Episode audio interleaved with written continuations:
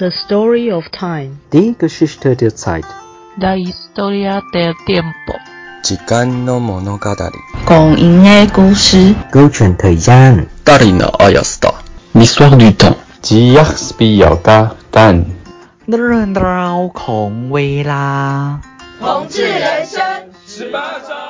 各位听众，大家好。呃，你现在收听的是同志咨询热线直播的 Podcast《光阴的故事》，同志人生十八招。然后我们是手拉聊天会的特别集。那怎么特别呢？就是要特别防疫的，特别防疫的集数，用视讯在录音，所以可能声音的品质上可能没有那么好，那就请大家多多见谅。好，那我是 IKEA，我是 C 轮。我是胖胖，我是 Conny。那我我们再来聊一些轻松的，好了，我们我们每个人来讲讲看自己防疫在家里都在干嘛，好了。我刚刚看到 Conny 是在折衣服啊，我就我就在做，没错。Conny 你这一整天你防疫都你在家里都在干嘛？如果就是因为我现在呃工作的单位是非必要的医疗，虽然我是医疗人员，但本单位目前就是前一阵子在停诊，停了半个月，所以我就是早上起来。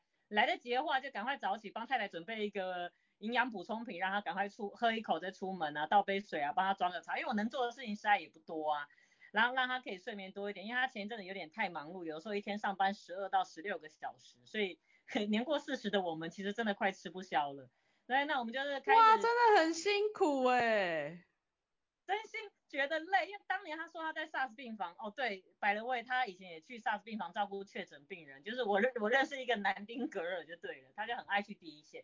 他说那时候还不会觉得这么累，但是这次真的很累，而且很害怕，因为之前的那个医疗东西比较充足，这一次好像有点兵荒马乱，所以有的时候备品会不是这么够，这个是另外一个议题，这个改天有空再聊。反正呢，我就是做家事啊。他送他，如果这呃他去的地方交通没那么方便，我就看看是不是可以骑机车送他去啊。不然就是他出去了，我就开始做早餐吃，打扫家里，洗衣服，因为他每天都会换两三套衣服啊。因为然后要分开洗，因为他穿出去的衣服跟我们在家里的衣服是分开的，所以就洗衣服、晒衣服就是每天都要做的事情啊。然后要扫地、拖地、切水果给他吃，等他回来啊。煮饭给我自己吃啊，煮个宵夜等他回来啊。然后就是无限的一直吃，而且我觉得。煮菜好烦哦，煮完吃完还要洗，然后接着又要再开始备料了，因为你要切要洗，所以这两个礼拜就是到一哎也不是两个礼拜，这三个礼拜过去之后，我这两天都煮面，因为觉得好麻烦哦，就是你要炒一道菜两道菜只为自己太麻烦了，所以我觉得就在一直煮菜的当中轮回，然后前一两天就是看电视看很多，看影集看很多，然后就这样吧，不过还蛮开心的，因为我们。女同志嘛，没有小孩，所以我觉得跟我的同学比起来还蛮愉快的。我那个同学真的有人因为这样子跟老公吵得不可开交，而且他还说他算不错的，因为他同事已经直接要离婚了。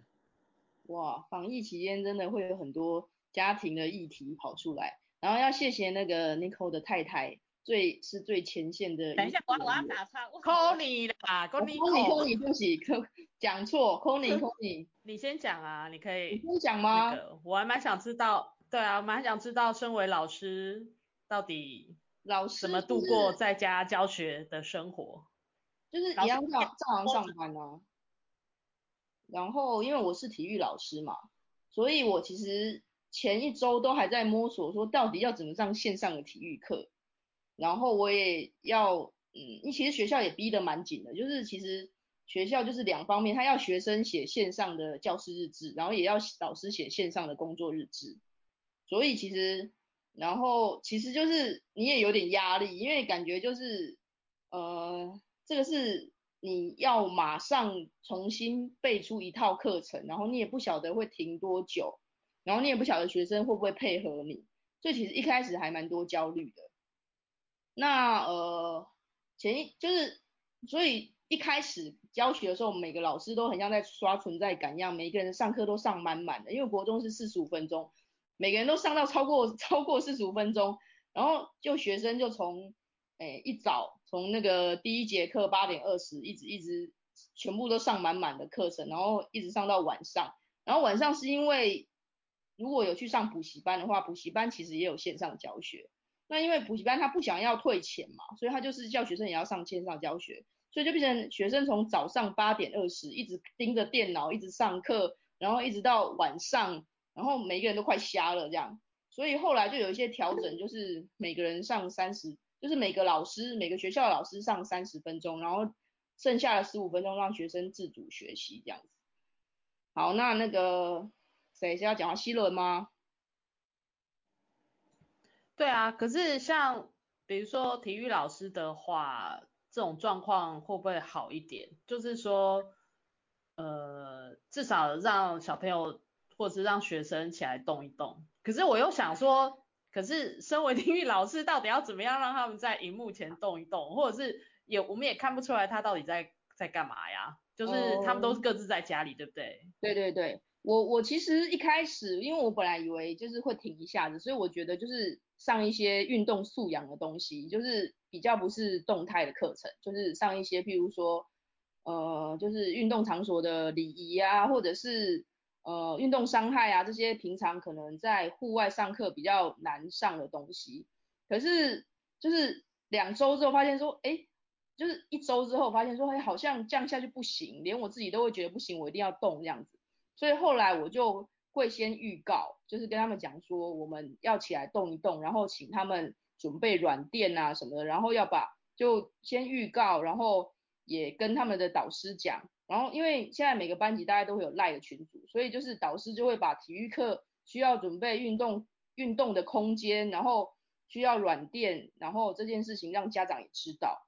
所以就是就是后来我就开始做那个，就开始放影片，就是放那个有氧的影片，然后我就要用两台，我要用电脑，然后分享我要他们做的那个塔巴塔的影片，然后我要另外用个平板去看他们的动作，然后我在要做之前，我都会先跟他们一个一个讲说这个动作注意的地方在哪边，在哪边，然后再让他们做这个动作。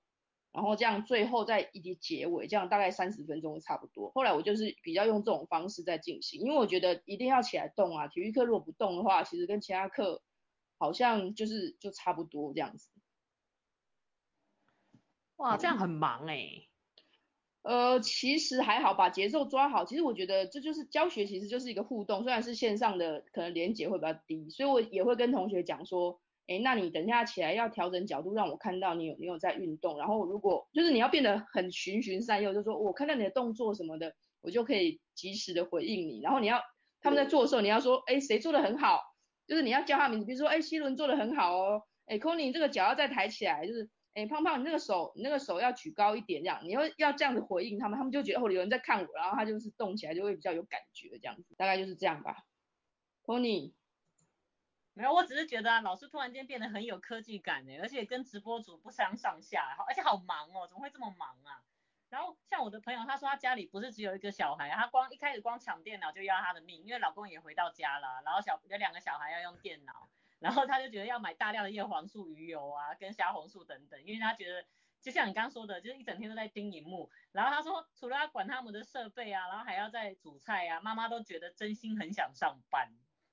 然后我也会觉得，其实有时候就是会有点不好意思，就是因为不是每个人家里的空间都足够让他运动，然后或者是他旁边可能就另外一个，可能他弟弟就在旁边上课啊，啊你就在旁边做运动，可能也会吵到他，其实这互相干扰也是蛮严重的，所以我觉得我就不会像在学校上课这么要求的，因为我学校上课是可以看得到嘛，那现在线上我就只能尽量用鼓励的方式，然后让他们可以愿意动这样子。那你有，那你有看过家长的？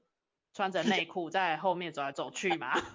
我妈 妈过来看，真的妈妈会过来看说在干嘛，然后我就是这时候我就要赶快发挥发发挥我的专业这样子，然后确实是会有人在后面走来走去，或者是弟弟就跑来旁边，然后我觉得那个他弟弟可能比较年纪比较小，国小应该是有跟他一起做这样子，就在旁边一起做，一起做很好啊，哦，这样蛮温馨的，对啊，对啊，然后我有一节课就是分享就是怎么样选。就是怎么样挑选适合自己的运动鞋，所以我就刚好我在家嘛，所以我就可以把我的鞋子就秀出来给他们看，然后他们也觉得哎还蛮有趣的，因为其实在学校就比较少，比较难上到这样类似这样的课程。嗯，我想要请体育老师下次介绍如何挑选运动内衣，女同志感觉非常需要。挑选运动内衣这件事情很难上课教哦。为什么？你就可以把运动内衣都拿出来啊。对啊，哎、欸，女生也是很必要的，好不好？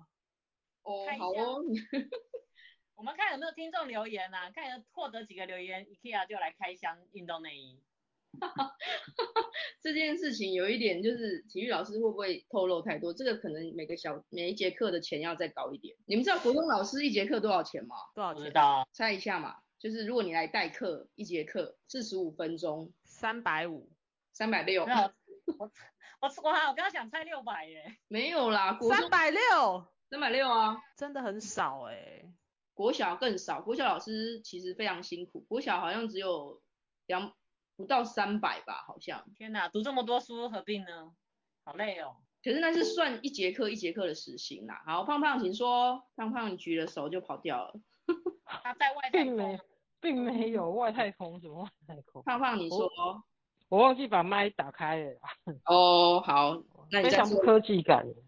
对啊，其实我觉得那个疫情的期间呢、啊，我我是听我是听我朋友讲啊，然后我也上了很多那个线上的课程，你知道吗？譬如说什么瑜伽课啊，嗯、然后什么什么静心的什么禅坐禅修课程啊，你就看到一群人，然后坐在那边，然后不讲话，然后开视讯的，蛮有趣的。也是蛮莫名的耶，很莫名，对不对？可是我就觉得很好笑啊，然后我要忍住笑，然后去做这件事情，我觉得也蛮开心的啦。希伦呢？哎，这个其实听起来很好笑，但是因为像台湾是最近疫情才开始嘛，但你知道国外啊，其实这种什么禅修、禅定啊，什么这种这种线上的这种课程。那去年整年都非常的流行，而且啊，流行到有两，可能有一家还两家在美国，就准备上市挂牌耶，就是这种线上传定公司哎。我觉得现在疫情真的很多人很需要心灵或心理上面的一些课程或是一些支持，因为我觉得关久了真的是会心情不太好哎。对，呃，这个我要分享一下，因为。我妈妈生病嘛，所以我现在我几我几乎已经在台大医院住了快两个星期，就是足不出户哦，就是都在台大医院里面，然后台大医院的大门都不出去，然后因为疫情很严重，每天都看那么多人确诊啊，然后我在想说，我妈妈病重，好不容易开开了刀捡回一条命，我不希望出去外面感染到疫情，然后回来传染给她，所以我就干脆就是自我封锁、自我封城，你知道吗？就封在台大医院里面。然后我的活动范围就是九 A 的病房跟地下室买买食物这样子，然后我也不叫外送，因为我觉得外送人员也蛮辛苦的，而且我也不想要接触外送人。然后我就有发现，其实我有发现，你关在一个地方久了，像我今天早上起床就莫名的觉得很沮丧，我就不晓得说我到底什么时候可以回家。因为我妈妈的病情就是反反复复，一下好一下不好，然后一下这边有就是术后的一些很奇怪莫名其妙。我第一次听到小肠有血管，然后可以栓塞。小肠哦。对，小肠有血管，然后会栓塞，然后要吃药让那个栓塞，就是血管塞住的地方让它排掉。我第一次听到，我也傻眼呐啊，啊！不过我觉得还就是。其实住了十几天之后，就慢慢的也习惯这样的生活，就是早上睡起来吃早餐，然后跟我妈妈冷消微，然后划个手机，准备中午想一下中午吃什么，然后去中午呢就是下地下室，而且我吃饭时间都跟人潮错过，譬如说我都会十点吃早餐，然后下午两点多三点的时候是吃午餐。然后晚上七七点八点的时候才吃晚餐，这样子避免去地下室买东西的时候，其实台大医院已经没有人了，很少人，可是我就还是不喜欢跟很多人，你知道电梯里面只要超过五个人，我都觉得好可怕。我觉得可能疫情过后我要去看一下心理医生，觉得很害怕。对啊，托尼要回应吗？是啊，因为我觉得胖胖真的很辛苦，也很优秀哎。老实说，我自己才在那边就是一负压隔离病房一天而已，真的是会胡思乱想啊。因为虽然我没什么症状，然后也很轻松，也觉得哎，难得一个人清闲看书听音乐还蛮愉快的。可是你不免会想到说，那万一我真的是确诊，我会影响到多少人？上百上千个人，因为很多人就是那个礼拜接触了很多人嘛。然后再来是我觉得房间有我刚好在边间，我就觉得很幸运，因为有阳光很重要。我不知道大家有没有听过，有一种叫做加护病房症候群，其实因为他们就是没有办法分辨白天黑夜，所以有时候都会有些甚至妄想或者是一些言言语怪怪的的状况，而且他只要一转到普通病房就会好。我自己都觉得，所以真的被隔离的人真的很辛苦，因为我那时候在房间里面，我的房间有监视器啊，所以我都在想护理站的人不知道会不会觉得我很忙，因为我那时候太无聊了，我就起来一边听 podcast，然后一边做深蹲，然后后来又伸展一下，因为有点想大便，又动了一动，然后又起来滑了一下手机，听了一下音乐，看了一下书，换一下衣服，就是一直在那边自己忙东忙西，因为你的房间空间就是真的很小，我们还算可以活动。我然后我昨天前两天就听太太讲说，她遇到一个 case 被隔离九十岁的北北。他又重听，他们打电话去想要问他，因为他们在防疫中心，所以其实不像医院有监视器，然后他也没有办法用对讲机跟他讲话，而且重点是他听不见，所以他们打电话去都没有找不到人，然后进去找他，他就是发愣，喊他他也听不太到，他也不像我们会划手机，他就是对着窗外或者对着墙壁或就是在发呆，然后也不太好沟通，甚至可以用笔谈啦，其实可以用笔谈，那那我觉得其实他回来跟我讲一讲，他就哭了，因为他就觉得很难过，如果这个北北真的。确诊了，他也只能一个人默默的离开，然后家属可能也比较忙，也没有办法说真的常常来跟他有一些互动，因为他们是可以来跟他做一些笔谈的互动，然后这所以我觉得其实，在隔离的人可以理解隔离很辛苦，可是我们要为他们加油，但是我也真心的希望那些隔离到疯掉的人也想想那些。照顾他的护理人员是真的很累，因为你要想象他们没办法，呃，因为他那一天他就打了五十通电话，就问每一个人的体温跟呃身心状况好不好，有没有不舒服等等，然后其实看不到被隔离的人在那个小房间里面，压力也是蛮大的，然后大概就是这样吧，我不小心要把它变得很沉闷了，我们要来再来讲一些比较愉快的隔离生活。那胖胖呢？呃，其实其实你大家都知道我是开计程车的嘛，那疫情期间只要。一开一发布三级了之后，我就完全完全不工作。你不是不工作很久了吗？不要再骗了，这个不好讲，不好讲。其实我其实我其实我因为我都在医院嘛，所以我就接触很多那个护理人员。真的，我觉得这个护理人员真的是非常非常的辛苦啊。那个我们就是像我就是很爱很爱聊天的人啊，很就是很爱喜欢跟他们。聊东聊西，就有一个护理人员，他就他其实他家里是在南部，他就跟我讲说，他其实他已经很久很久很久没有回家了。为什么没有回家？是因为他爸爸妈妈叫他不要回家。嗯，他就因为他是护理人员呐、啊，他爸爸妈妈又可能会觉得说啊，他你都在医院，危险。对对对，怕他把带病毒带回家。嗯。传染给家里的人，所以他就也是就是跟他讲说，你就不要回家，你就住在台北就好了。等这个疫情过后，你再回家。所以他也跟我讲说，他现在就是有家归不得，然后都住在台大的宿舍里面。对啊，所以其实我觉得，除了隔离隔离的人，真的会心情很不好啊。我我也知道，那就是关在房间里面嘛。其实跟监狱真的是差不多，真的是就是在监狱里。因为在监狱里面，如果你要惩罚一个人，就是把他关在独居房啊。对啊，其实他就是 是惩罚欸。现在他们每一个人都是在独独居房啊，嗯，就一个房间就一个人而已啊，你真的没办法跟任何人接触欸。然后可能有的人，你看像我们年轻人，我们都还还知道说哦，可以用那个视讯啊，用 LINE 聊天啊，然后上上什么线上课程啊，看一下影片啊，看一下影集啊，一天很快就过去了嘛。对不对？可是那些老人家不一样哎，你看为什么又那么多人去阿公店？其实我对这件事情，我真心的觉得，就是因为他们的社交圈，他们的生活就是这样，他们与人的连结真的不是他们故意的。你想一个老老人家，他为什么要每天坐火车坐那么久的时间，然后去万华，就是跟人家泡茶聊天，然后再坐那么久的时间的火车，再回去基隆？其实我真的，我真心的觉得这个就是他们的社交，也不要去污名化他们啦。这是他们的社交。嗯，我今天看到那个，其实我们的小英总统他讲了一些话，我真的很感动。他有说到，他说像佛光山呐、郭台铭呐、他们现在就是很积极的说要把疫苗去买疫苗回来捐给台湾。其实他说这些都是一个善心，都是一个好的，想要帮助台湾的。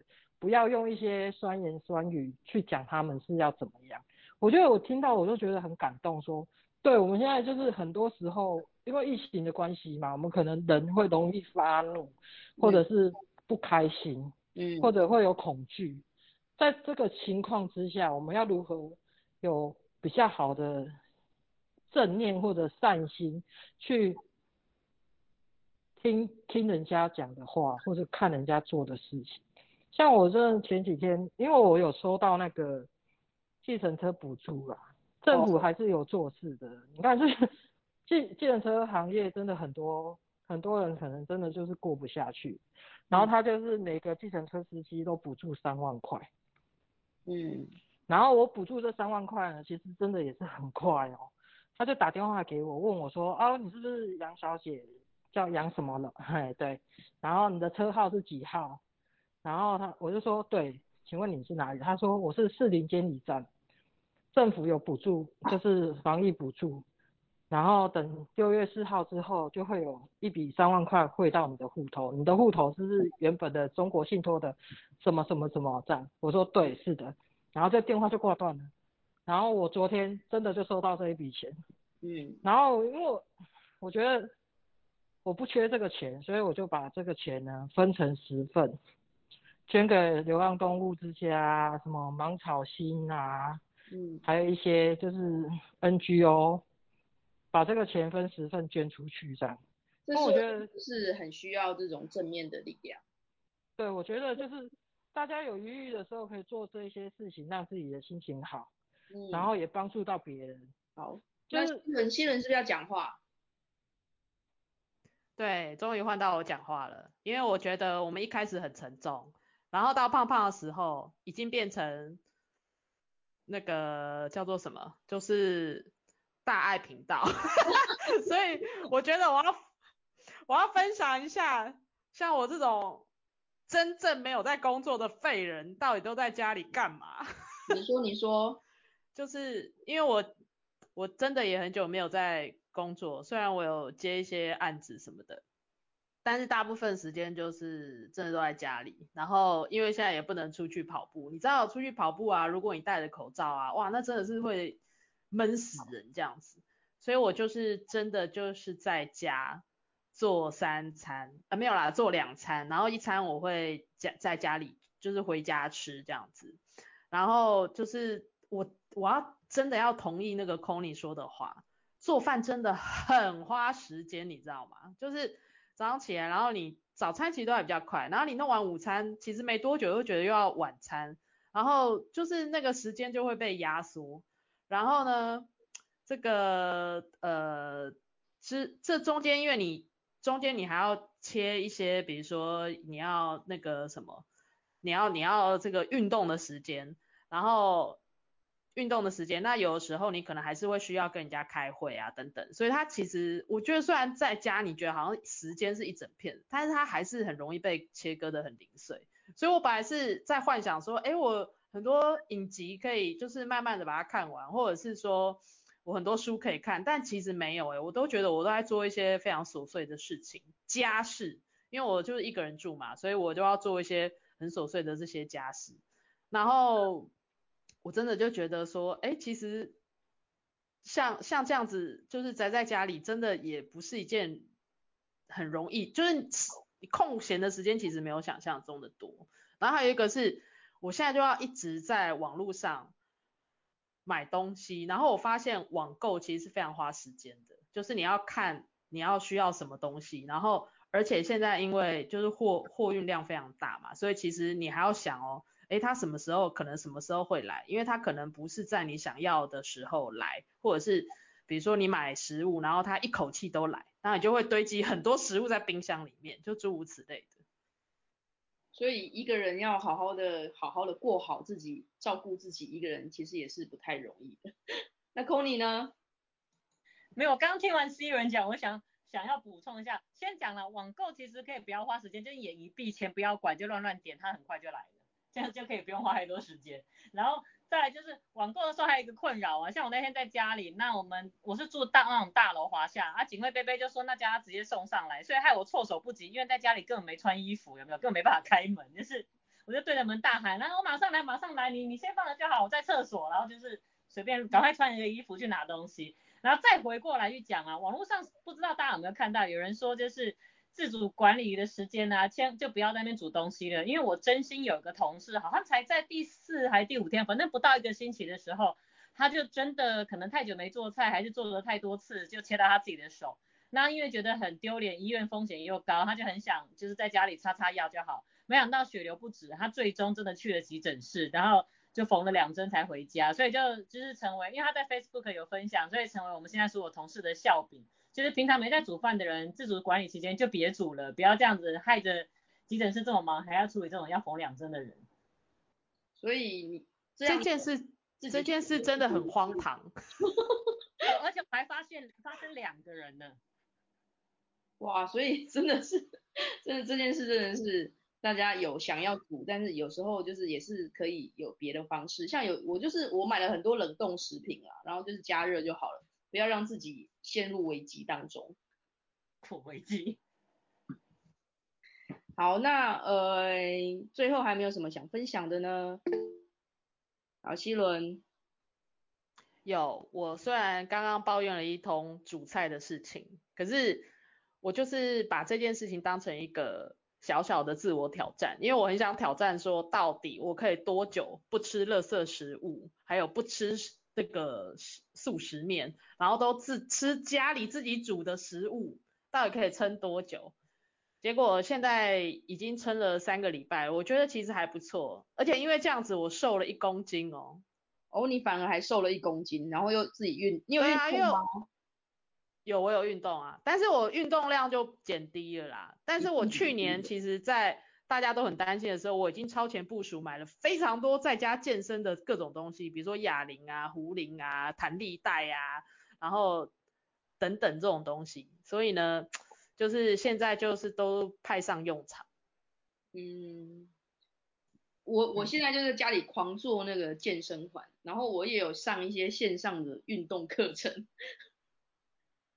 那 Conny 呢？Conny 在你你有在运动对不对？我运动量本来就不多啊，但反而是现在被关在家里还比，因为都在沙发上吃东西看电视，然后觉得代谢变慢，所以我反而因为这段时间比较会在家里做运动啊。所以你有你有变胖吗？还是之前有略略略多一公斤，现在又略略少一公斤。我希望就是不要重，对我来讲都是好事。哦，好。那胖胖呢？胖胖，你的体重有改变吗？我的体重哦，其实都差不多诶，一直在八。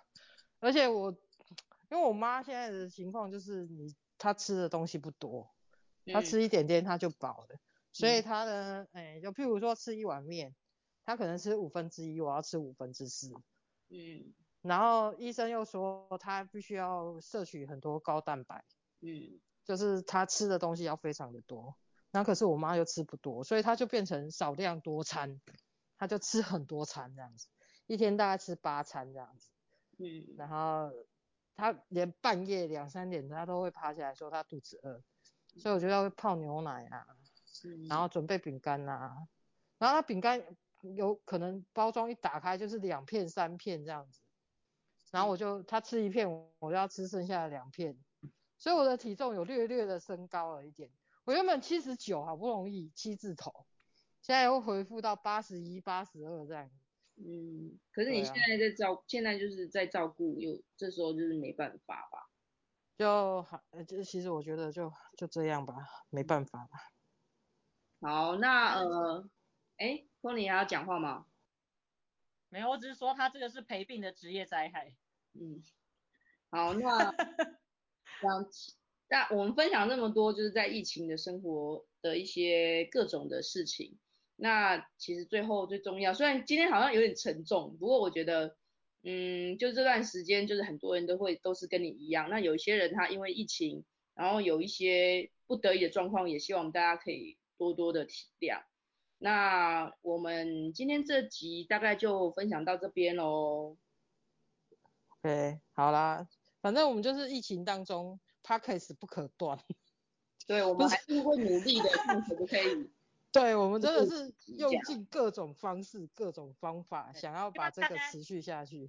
先让大家见谅我们的音质跟效果跟杂音跟收讯不好的时候。对对对对对，我们真的是尽量啦，想要在空中陪伴大家。我知道，哎，其实好像我们有有固定几个粉丝啊，嗯、对对，就算只有一个人要听，我们也是会录的啦。嗯、七轮呢？对，我其实觉得，虽然今天讲的话题有点沉重，但是其实想想看，我们四个人刚好代表四个不同的，就是疫情的这个。就是疫情生活的，对，四四种不同形态的人。那像我就是很典型那种宅在家的代表嘛。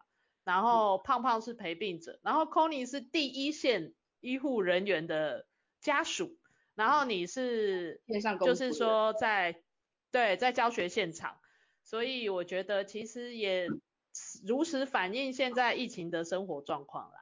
嗯。好，那最后还是希望这个疫情赶快过去，然后大家都可以平安健康回到平常正常的生活。对，希望大家都平安呐。好，那我们就聊到这边喽。OK，好啦，好喽，OK，拜拜，拜拜。台湾同志咨询热线协会为全台湾第一个立案的同志组织，在台湾，我们已经陪伴了同志社群二十多年，聆听了上万位同志的心声。你的捐款支持可以让我们持续稳定的提供服务，让同志有更好的生活。